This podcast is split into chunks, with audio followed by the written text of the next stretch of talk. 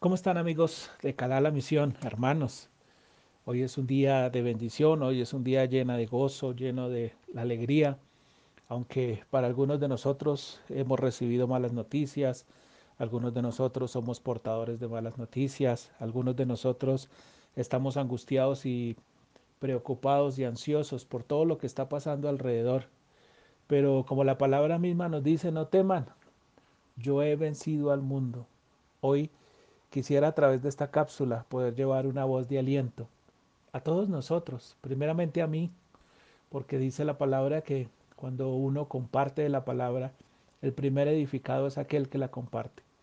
Y la verdad, hoy Ramiel Eliyahu quiere ser edificado por la Torah, por la palabra, por la bendición. Para muchos de nosotros estamos viendo tiempos difíciles, y muchos estamos viendo la tormenta y muchos estamos viendo las circunstancias, las dificultades que hay alrededor.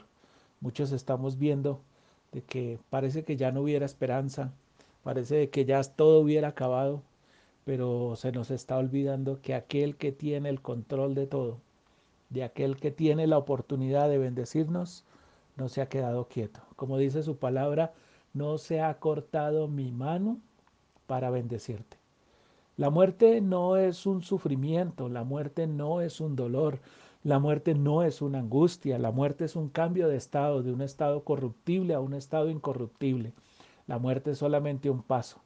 Y muchos de nosotros estamos esperando la muerte, otros estamos evitando la muerte, pero la muerte tarde que temprano tendrá que llegar.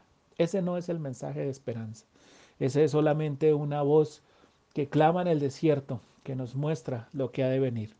Y compartiendo la paracha Kitepse, que habla de cuando salgas a la guerra, me he encontrado con una revelación tan especial de parte del Eterno en cuanto a su preparación para cuando yo tenga que salir. Y eso está en el libro de Gilel, el libro de Lucas, el Sefer de Lucas, en el Perec 1, capítulo 1, pasub 5.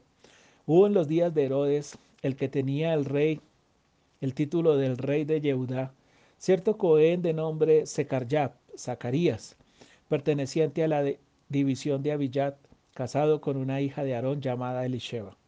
Y ambos eran sadiquín, viviendo piadosa e irreprensiblemente delante de él en obediencia sincera de los misbot y juquín de Yahweh. Pero no tenían descendencia porque Elisheba era estéril y ambos eran avanzados en los días de su edad.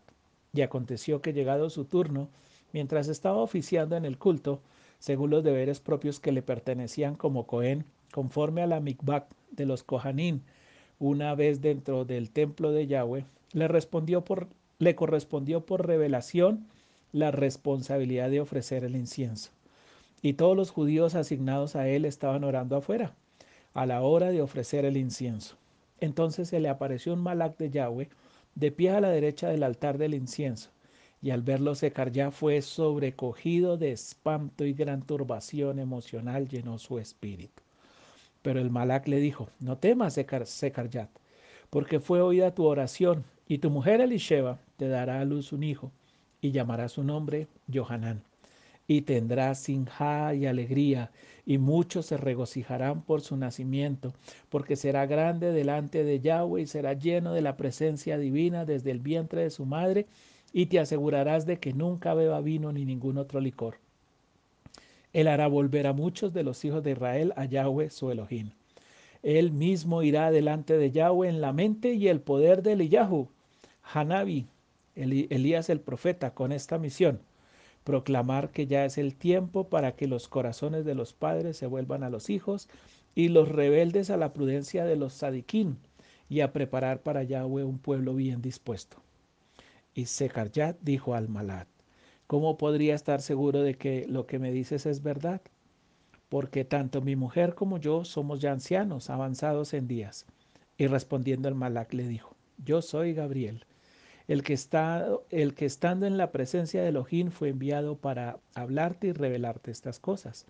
Y aquí estarás mudo y no podrás hablar hasta el día cuando estas cosas te habrán de suceder por cuanto no creíste a mis palabras, las cuales serán cumplidas en su tiempo justo. Esta parece una palabra que todos hemos leído, todos conocemos la revelación, que parte de lo que nos están anunciando aquí a través de esta palabra es el nacimiento de Johanán el precursor. Muchos hemos visto la, maravilla y, y, la bendición tan grande que el Eterno puso a través de Johanán de que iba a preparar el camino para la venida del Mesías. No estamos lejos de la venida del Mesías. Hay un Johanán que ya se está preparando para avisar que el Mesías ya viene. Hay un Johanán que está proclamando como Naví, como profeta, para avisar que el Mesías ya viene, que es el tiempo de la restauración. Pero ¿qué nos quiere revelar el Padre hoy a través de esta su palabra?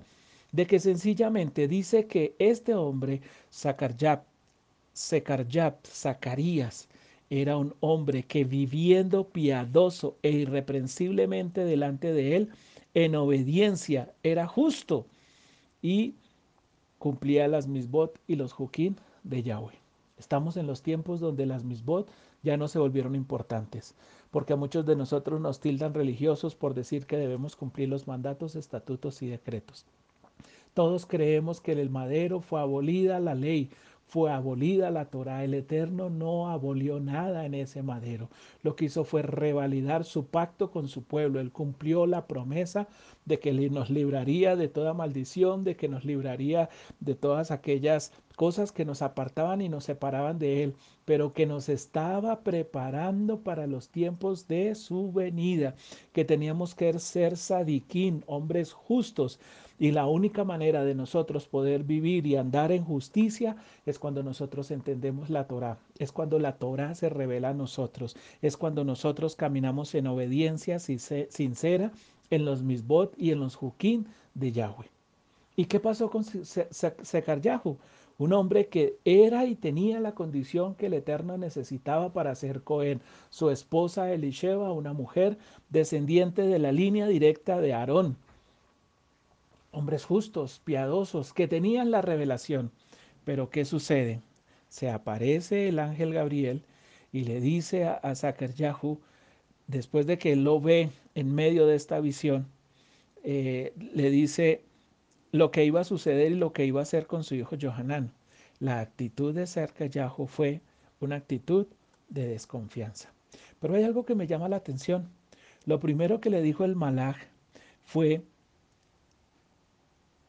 lo primero que le dijo fue, no temas Secaryat, porque fue oída tu oración y tu mujer Elisheva te dará a luz un hijo y llamará su nombre Johanán.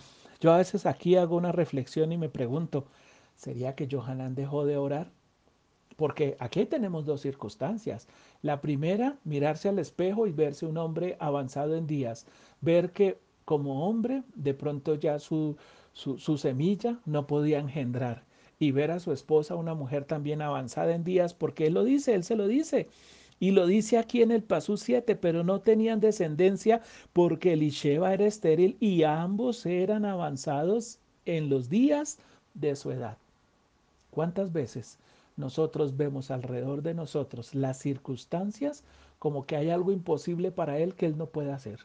¿Cuántas veces nosotros vemos alrededor de nosotros que nuestros sueños, nuestras oraciones, cuántas oraciones no hemos hecho por nuestros hijos, cuántas oraciones no hemos hecho por, por nuestra descendencia, por cumplir los mandatos, por ser justos, por ser honestos, pero todas las circunstancias alrededor como que parecieran hablar y decirnos, ya no ores más, ya no va a pasar nada, tú ya no vas a poder. Recuerdo también que cuando Abraham le, le, le anunciaron a nuestro avino Abraham le anunciaron que iba a tener descendencia, Abraham y su esposa sonrieron, como diciendo, Padre, ¿cómo es posible que eso suceda si nosotros no podemos? Estás en el momento y en la situación adecuada al decir que no puedes, porque no es en nuestras fuerzas, no es nuestra revelación, no es nuestra condición, no es nuestra mentalidad, no es nuestra oración, no es lo que somos lo que va a hacer que él haga un milagro.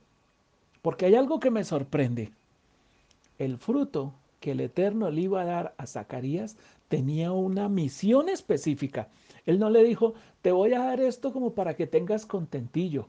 El hijo que le iba a dar dice que iba a proclamar los días del Eterno, que iba a proclamar la venida, que iba a hacer que vuelvan los padres hacia los hijos, que iba a hacer que los rebeldes volvieran hacia los justos, que iba a hacer que alrededor de él sucediera todo lo que tenía que suceder, porque iba a encontrar un pueblo dispuesto. Y la misión de este Johanán era encontrar a ese pueblo dispuesto.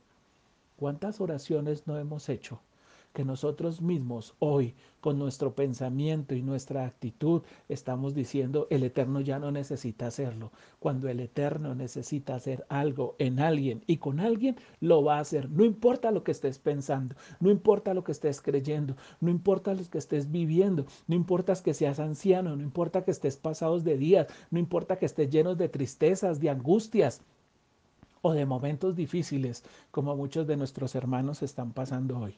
Lo importante que el Eterno quiere, lo importante que el Eterno necesita es que tú confíes en que Él ha escuchado tu oración. Pero para que tu oración sea oída, necesita una condición especial. ¿Cuál es? Que actúes con justicia, que seas justo, que seas irreprensible delante de Él, que seas piadoso y que obedezcas a la Torah sinceramente a sus misbot y a sus juquín. Esto no es algo que tenga que suceder sencillamente porque a Él le place. Esto es algo, una promesa que Él hizo por ti para ti, que la hizo en Abraham, en Isaac y Jacob, que lo iba a cumplir y lo va a cumplir con tu ancianidad, con tus días, sin tus días, con lo que eres, sin lo que eres, pero que realmente hará que se cumpla esa palabra, porque era él el que necesitaba a Johanán, era él el que necesitaba a ese hijo, no tú. A veces nosotros queremos que nuestros hijos sean como nosotros o que sigan nuestro camino, pero es que él no, él, él no, necesita que yo quiera o crea en mi hijo, Él necesita es hacer en tu hijo, en el hijo que Él engendró, en el hijo que Él creó, en el hijo que Él formó, el camino, la dirección y la guía que Él necesita para que este pueblo hoy se vuelva a ti.